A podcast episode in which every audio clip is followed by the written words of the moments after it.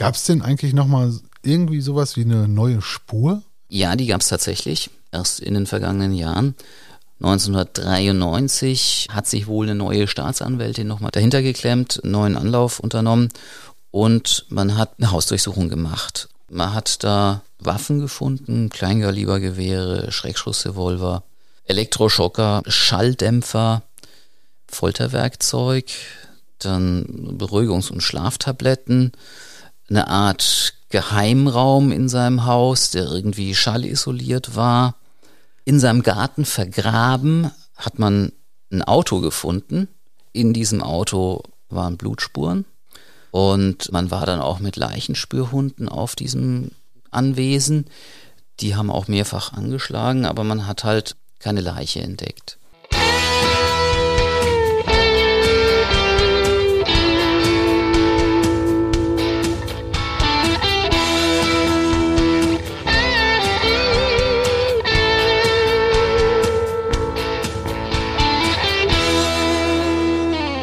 Liebe Zuhörerinnen und Zuhörer, herzlich willkommen zu unserem Podcast Alles Böse. Mir gegenüber sitzt der Kollege Christoph Hemmelmann, unser Mann für Alles Böse, auch bei der, ich glaube, 19. Folge heute. Hallo Christoph.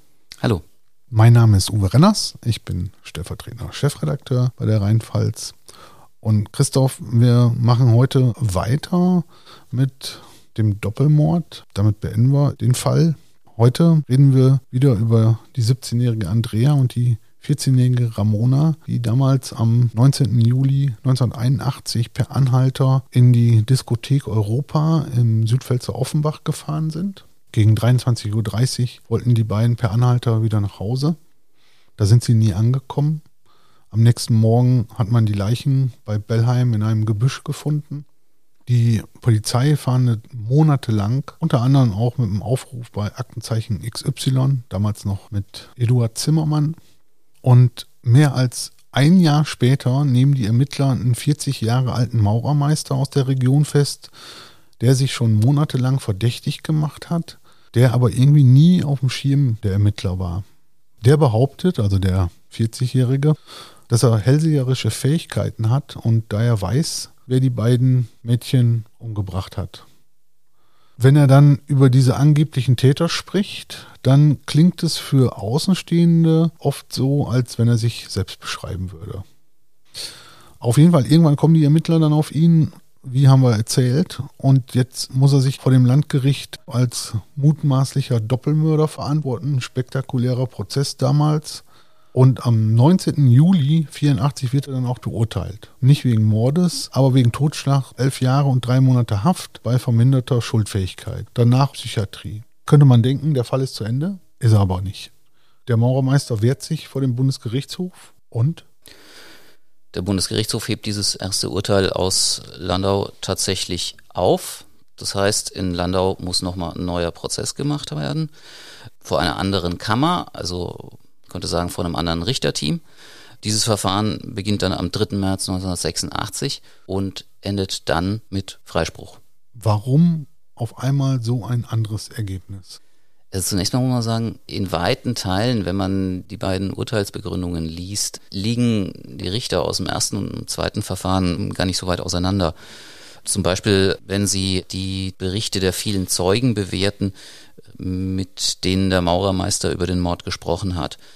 Also das schönste Beispiel ist vielleicht diese Landauer Wahrsagerin. Zu der war er gegangen, um sich, ich sag mal so, unter Hellseher-Kollegen über den Fall zu unterhalten. Und er ist ihr dann total unheimlich geworden. Sie hat gesagt, der hat über den Täter gesprochen und auf einmal ist er in die Ich-Form gewechselt. Ich habe.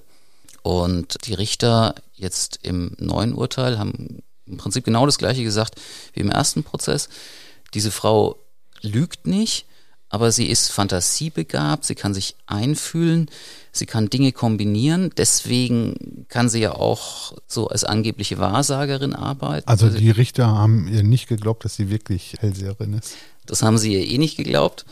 Sie haben gesagt, sie lügt nicht, aber so wie sie mit den Menschen, die zu ihr kommen, umgeht, die kann eben nicht genau auseinanderhalten, was ihr jetzt jemand wirklich gesagt hat und welche eigenen Schlüsse sie daraus gezogen hat. Deswegen, ähm, also dass er da wirklich auf einmal ich gesagt hat, als er über den Täter gesprochen hat. Ähm, das ist zum Beispiel was, da kann man sich eben nicht drauf verlassen. Aber der Maurermeister hatte ja nicht nur mit dieser angeblichen Hellseherin über die Tat und über die Sache gesprochen, sondern mit vielen anderen Leuten, Bekannten, Verwandten, ja sogar mit Polizisten. Er hat ja wirklich alle möglichen Polizisten von sich aus kontaktiert, um mit ihnen dann über die Geschichte zu sprechen. Da sagen die Richter, naja, meistens haben die Leute gemerkt, der ist auch angetrunken. Teilweise war es dann doch auch so, dass jetzt nicht er mit diesem Thema angefangen hatte, sondern seine Gesprächspartner. Und man wusste auch, dass er sich auch schon mit anderen Verbrechen irgendwie immer mal wieder beschäftigt hatte und auch da schon gekommen war und der Polizei irgendwelches angebliches Hellseherwissen präsentieren wollte. Das war damals diese Sache in Köln, wo Zum er Beispiel, also wo er definitiv nichts damit zu tun hatte.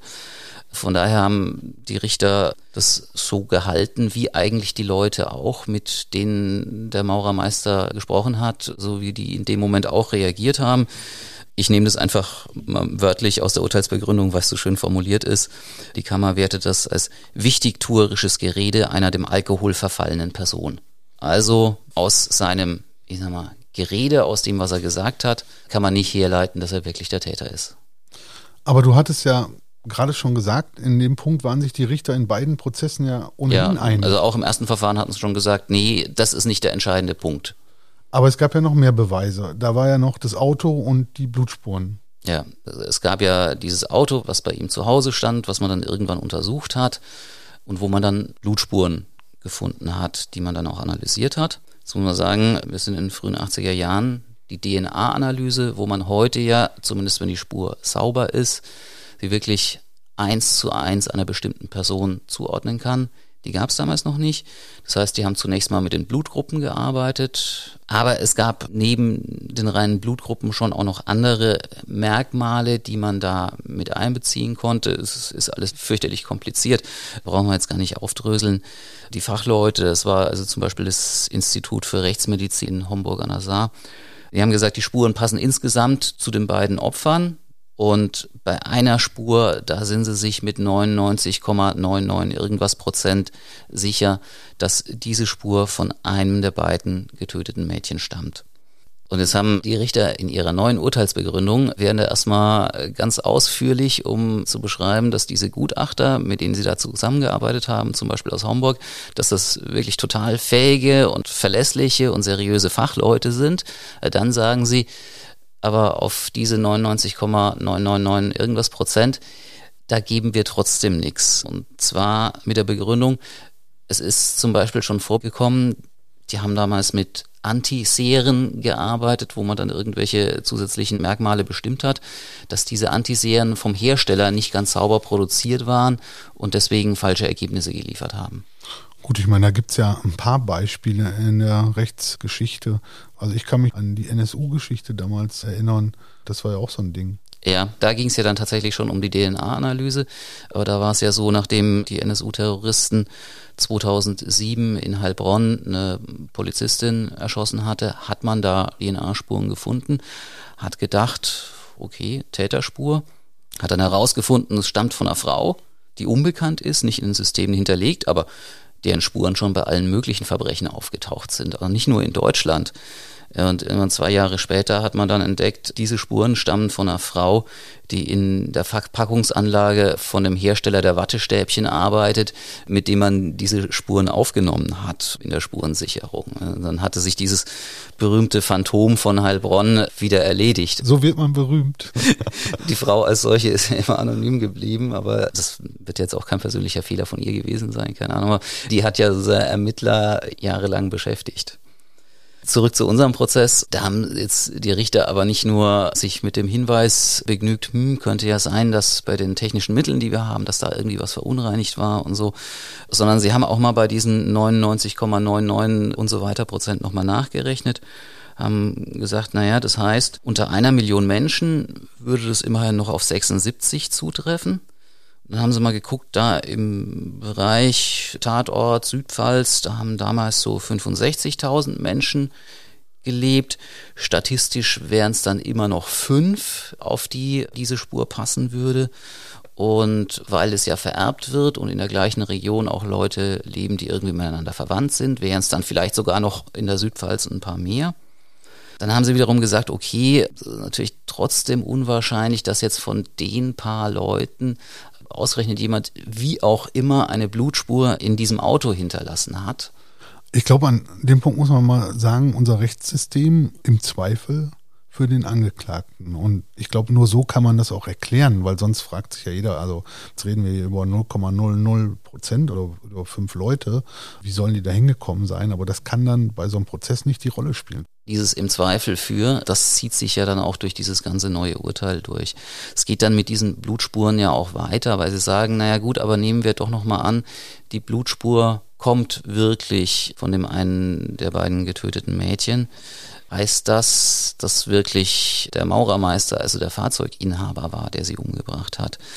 Dann sagen sie, hm, wir wissen, dieses Auto, alter 220er Mercedes Diesel, der hat es öfters unabgeschlossen rumstehen lassen. Teilweise hat wohl sogar der Zündschlüssel gesteckt. Außen gab es wohl mehrere Schlüssel, die irgendwo frei in der Gegend kursiert sind. Also niemand wusste, wie viele Schlüssel es zu dem Auto gibt und wo diese jetzt eigentlich sind. Und es war auch so eine kleine Mülldeponie ja, ich meine, der hat ja schon unter recht verwahrlosten Umständen da gehaust.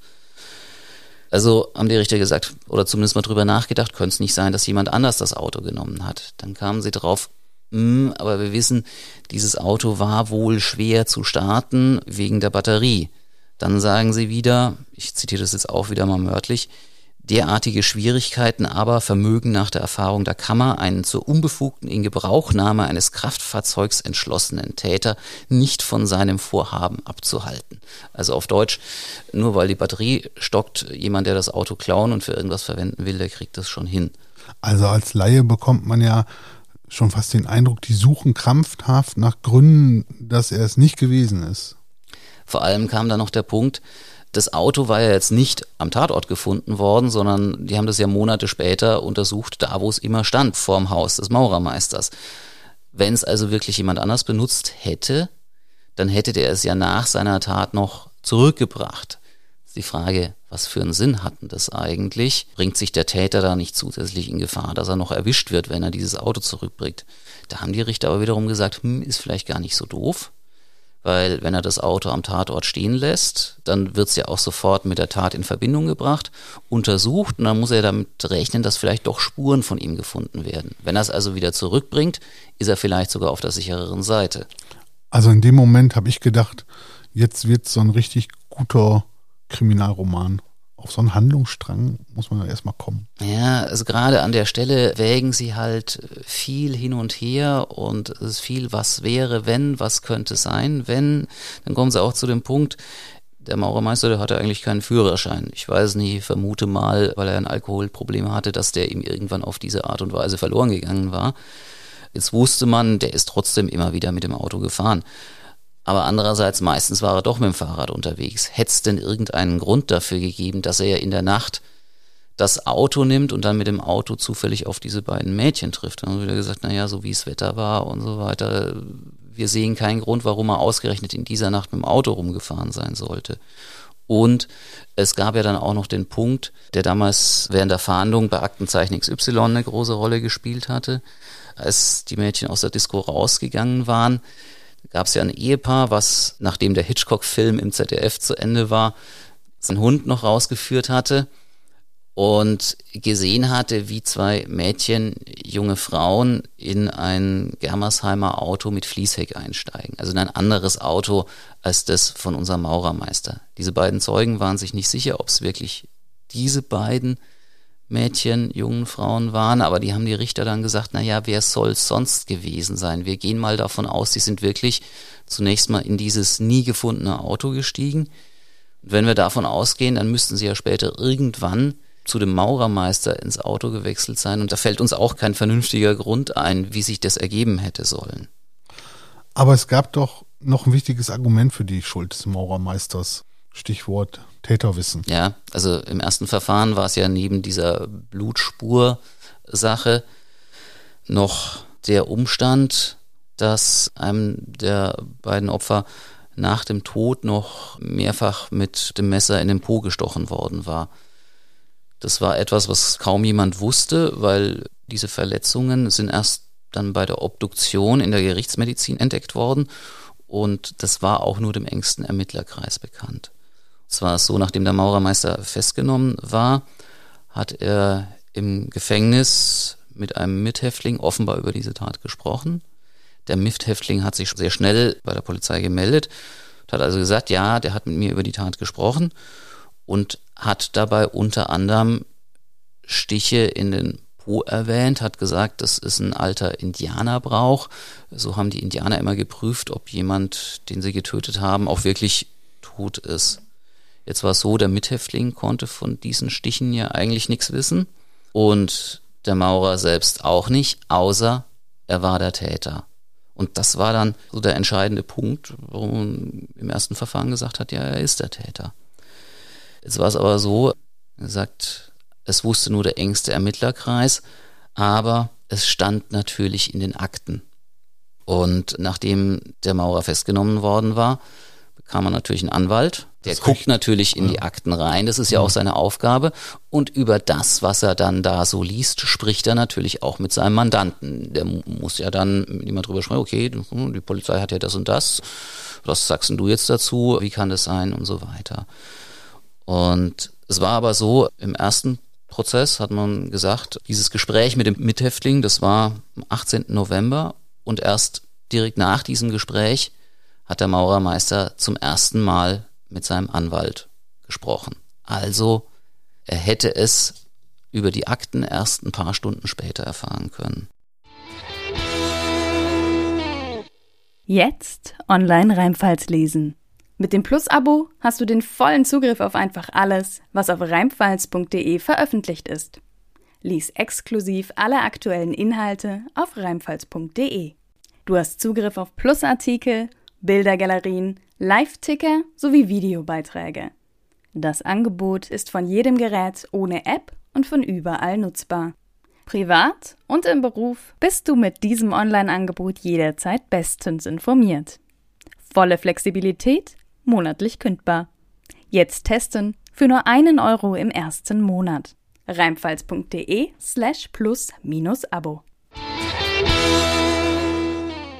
Ja, aber jetzt hat man im neuen Prozess nochmal genauer in die Akten vom Gefängnis geguckt, wo ja immer schön Buch geführt wird, wer da wann von außen reinkommt und zu wem geht. Und hat dann festgestellt, erster Besuch vom Anwalt schon am 9. November 82 von 15.45 Uhr bis 16.45 Uhr. Und das hat ihn dann gerettet? Das hat ihn dann gerettet. Also wir haben gesagt, okay, da hat sich wohl die Staatsanwaltschaft beim Nachgucken in Akten anfangs vertan gehabt und hat immer gesagt 18. November und alle, auch der Angeklagte, auch der Verteidiger selbst, haben das immer geglaubt. Keiner kam mal auf die Idee, das nachzuprüfen.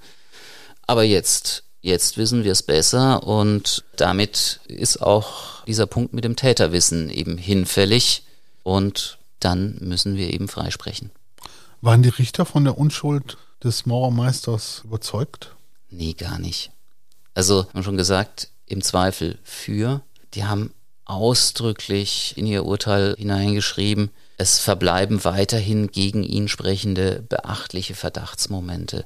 Also aus heutiger Perspektive würde ich sagen, das ist ein Freispruch zweiter, wenn nicht dritter Klasse.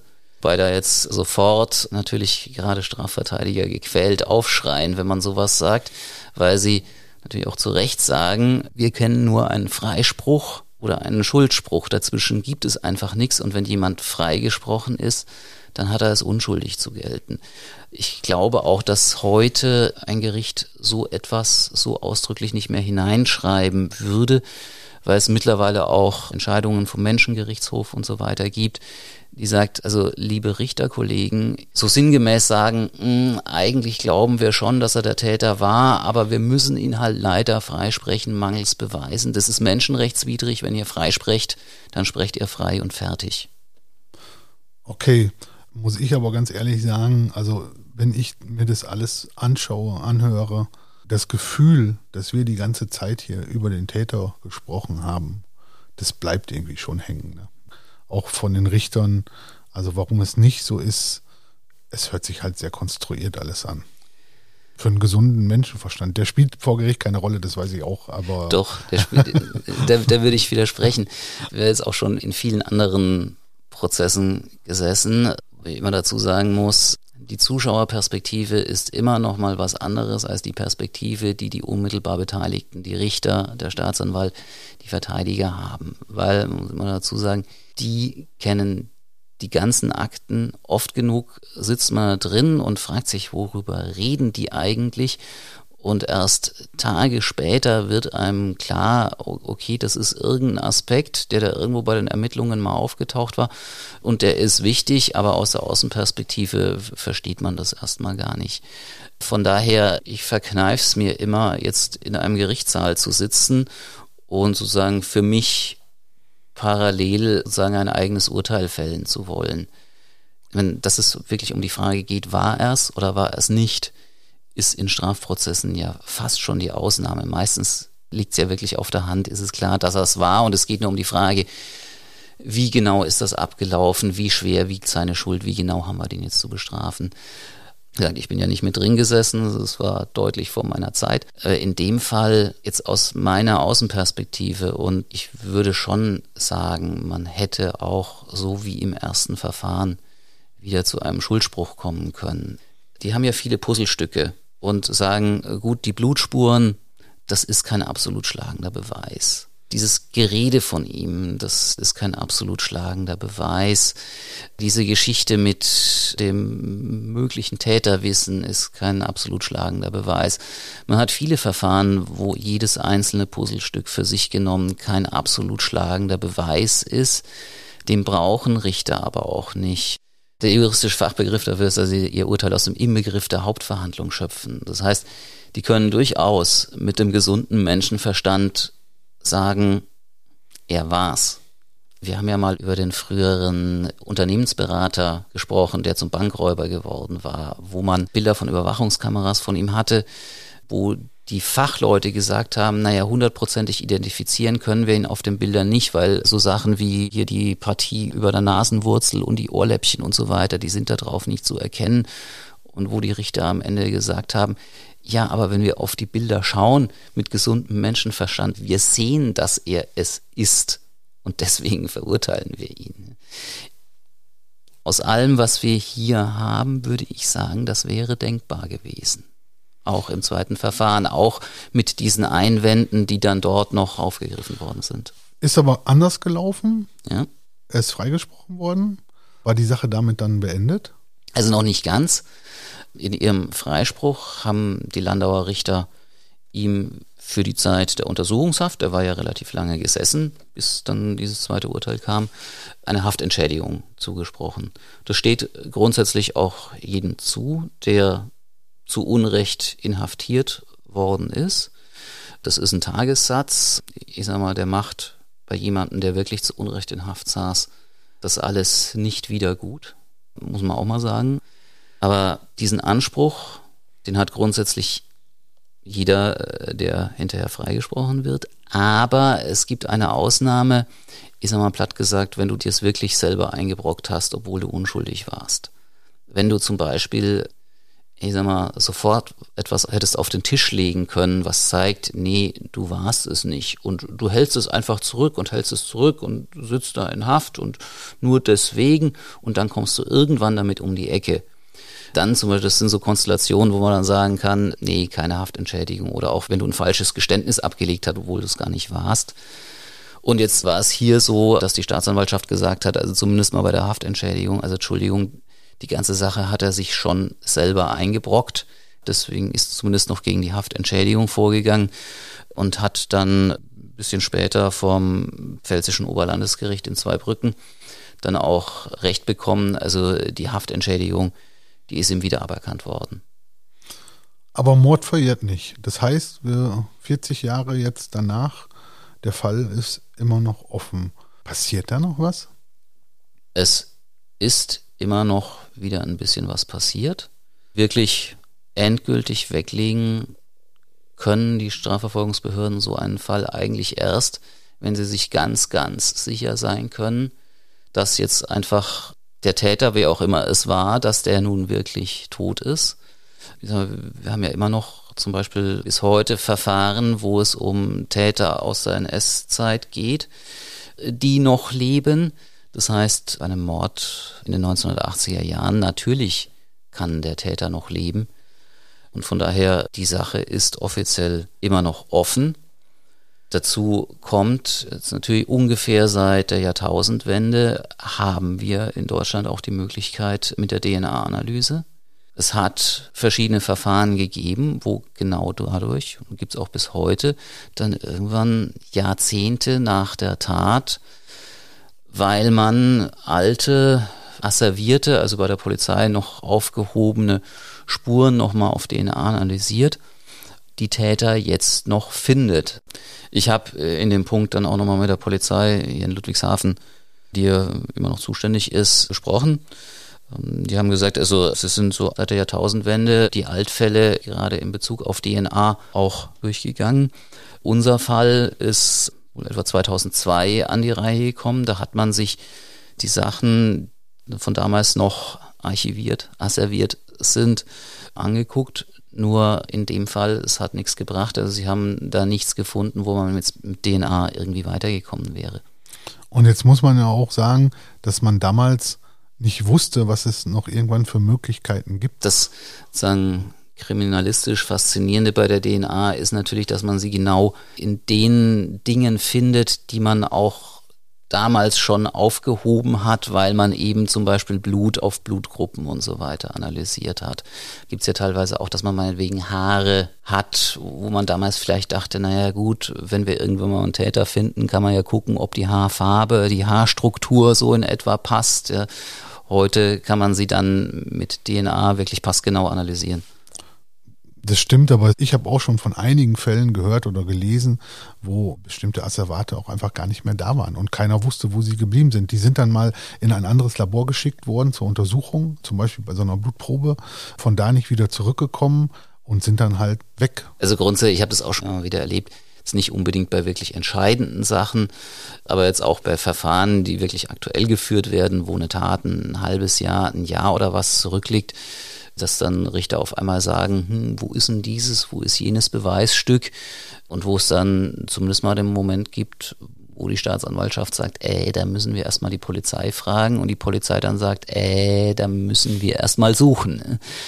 In diesen Strafverfahren ist es ja oft auch so, ja, es gibt Sachen, die werden von der Polizei als unwichtig beiseite gelegt und irgendwann, viel später, wenn man irgendwie viel schlauer ist, merkt man, hey, das wäre eigentlich wichtig gewesen. Gab es denn eigentlich nochmal irgendwie sowas wie eine neue Spur in dem Fall? Ja, die gab es tatsächlich, erst in den vergangenen Jahren.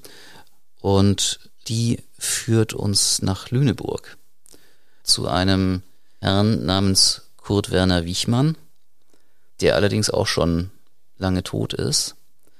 Da müssen wir zunächst mal zurück ins Jahr 1989. Da ist eine 41-jährige Fotografin aus Lüneburg verschwunden. Und der Herr Wichmann, der stand da anfangs auch schon mal in Verdacht, dass er was damit zu tun haben könnte. Aber das Ganze ist irgendwie im Sande verlaufen, blieb ungeklärt und 1993 hat sich wohl eine neue Staatsanwältin nochmal dahinter geklemmt, einen neuen Anlauf unternommen und man hat bei diesem Herrn Wichmann, der vor Ort von Lüneburg gewohnt hat, eine Hausdurchsuchung gemacht. Und die war schon einigermaßen unheimlich, sag ich mal. Äh, man hat da bei ihm Waffen gefunden, Kleingalibergewehre, Schreckschussrevolver, Elektroschocker, Schalldämpfer, Folterwerkzeug, dann Beruhigungs- und Schlaftabletten, eine Art Geheimraum in seinem Haus, der irgendwie schallisoliert war. In seinem Garten vergraben hat man ein Auto gefunden. In diesem Auto waren Blutspuren. Und man war dann auch mit Leichenspürhunden auf diesem Anwesen. Die haben auch mehrfach angeschlagen, aber man hat halt keine Leiche entdeckt.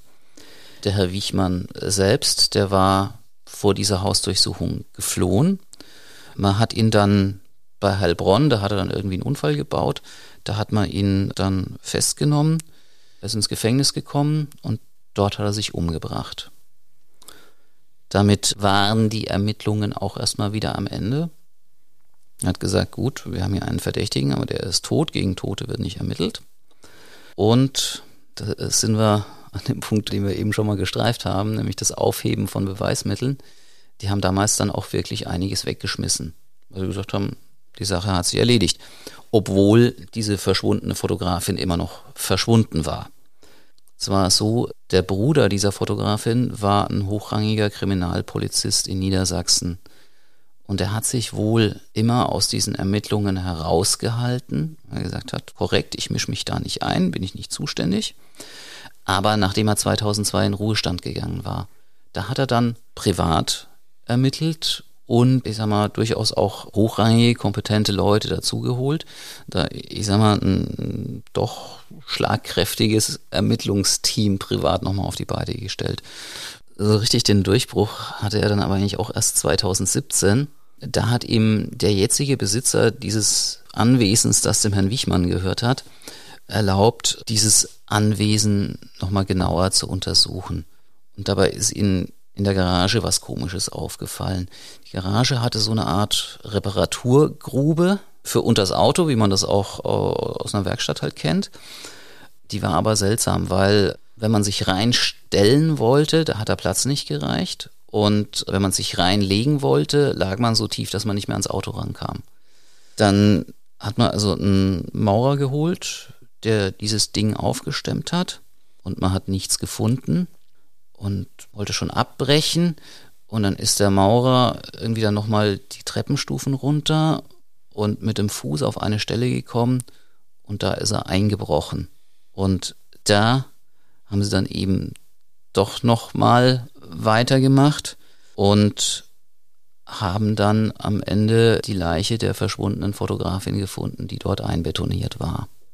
Und damit kam die Sache dann nochmal wirklich richtig in Gang weil damit war klar, also mittlerweile hat man auch herausgefunden, diese Fotografin war erschossen worden. Es ist also sozusagen klar, der Wichmann hat sie umgebracht und es ist eigentlich auch klar, sie ist nicht sein einziges Opfer. Da kommen wir jetzt zu dem Stichwort Görde-Morde. Görde ist ein kleines Dorf in Niedersachsen, so dreiviertel Stunde mit dem Auto von Lüneburg entfernt sein. Und dort sind im Wald 1989 kurz hintereinander zwei Paare ermordet worden. Und also das Krasse ist, das zweite Paar ist ermordet worden, während in 800 Metern Entfernung die Polizei den Tatort vom ersten Mord untersucht hat. Wahnsinn. Ja. Und ja, die Ermittler sind sich mittlerweile sicher aufgrund DNA-Spuren, die man jetzt mittlerweile in Verbindung gebracht hat, dass der Wichmann auch der Mörder dabei war. Und mittlerweile geht man eben davon aus, dass der auch alle möglichen anderen Leute getötet haben könnte. Also es ist grundsätzlich mal so, es gibt in Lüneburg eine Ermittlungsgruppe, die sich mit diesem Fall beschäftigt. Die haben auch eine Seite dazu. Da sind vor allem Fotos, die haben nämlich, nachdem diese Zusammenhänge klar waren, das Anwesen nochmal wirklich komplett systematisch auseinandergenommen, ausgegraben und so weiter und haben wirklich ein gruseliges Sammelsurium von Dingen gefunden, die da vergraben waren.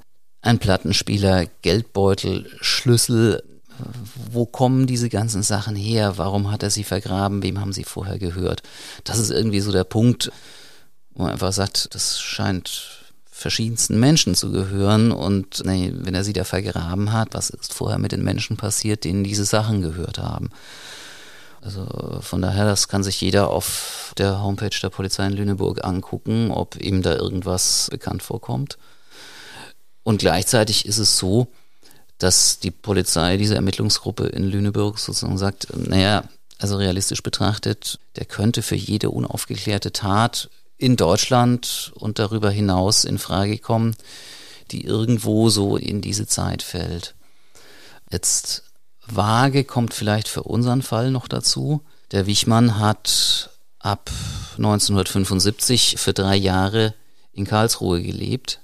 Nun ist unser Doppelmord ja doch nochmal ein paar Jahre später, aber man kann zumindest mal sagen, naja, so, es gibt schon von ihm eine Verbindung zu uns in die Region und auch nachdem man da vor dieser Hausdurchsuchung geflohen war, gefasst worden ist er bei Heilbronn, also war er auch wieder so ganz grob bei uns in der Ecke. Jetzt ist es so, die Polizei in Lüneburg sagt, wenn wir irgendwo auf so Fälle stoßen, die mal ganz grob ins Raster fallen oder auch es auf der anderen Seite Kollegen anderswo gibt, die sagen, hm, das könnte vielleicht zu Wiechmann passen, dann schließen wir uns zusammen mit den zuständigen Kollegen, legen mal die Sachen so auf den Tisch und gucken mal so ganz grob, könnte das vielleicht wirklich zu Wiechmann passen? Die haben ja auch eine gewisse Vorstellung in Lüneburg, zumindest für bestimmte Zeitabschnitte, wann er wo war und so weiter. Also da kann man zumindest mal grob sondieren, kommt das in Frage oder nicht. Und dann müssen die Kollegen vor Ort eben weiter gucken, ob es auf dieser Spur zu etwas kommt. Das haben die gemacht hier? Also sie haben es gemacht. Sie sagen, es hat sich da keine heiße Spur ergeben. Wir können aber Wichmann auch nicht ausschließen. Sodass man unterm Strich zumindest mal sagen muss, naja, wir haben zwei Männer, die mittlerweile tot sind, nämlich den Maurermeister aus der Südpfalz. Juristisch gesehen freigesprochen, trotzdem bleiben Zweifel, bleibt dieser Eindruck, er könnte es gewesen sein und gleichzeitig Wiechmann, wo auch irgendwie bleibt, auch er könnte es gewesen sein. Wir wissen es nicht, aber dass der Fall immer noch viele Menschen beschäftigt, das haben wir auch schon gemerkt mittlerweile. Wir haben mehrere Mails bekommen und auch Anrufe. Und wir haben auch anonyme Mails bekommen, wo wir sozusagen zu Ermittler werden sollen, wo Namen drinstehen. Da muss man auch mal deutlich sagen, wir sind nicht die Polizei, die jetzt irgendwelchen Menschen hinterhergehen, ob sie eventuell die Täter sind. Das war ein ganz spannender Fall, 40 Jahre her. Und wenn man sich mal überlegt, wie gut es dann doch noch dokumentiert ist, wenn man mal lange genug sucht und recherchiert. Christoph hat da echt sich unheimlich viel Arbeit gemacht. Da bin ich auch sehr dankbar, sonst hätten wir das, glaube ich, so gar nicht alles erzählen können. Also vielen Dank nochmal für deine Recherche, Christoph. Ich fand es super spannend und ich bin mal gespannt. Wir haben auch Mails bekommen von anderen Fällen, auch in der Pfalz, die bis heute nicht aufgeklärt sind. Und die haben wir auf dem Schreibtisch liegen und die werden wir uns doch mal in Ruhe angucken, ob da nicht noch vielleicht auch was für uns und für unseren Podcast drin ist. Christoph, danke. Den Fall schließen wir heute hier damit erstmal ab und ja, also schon irgendwie krasse Sache. Jo,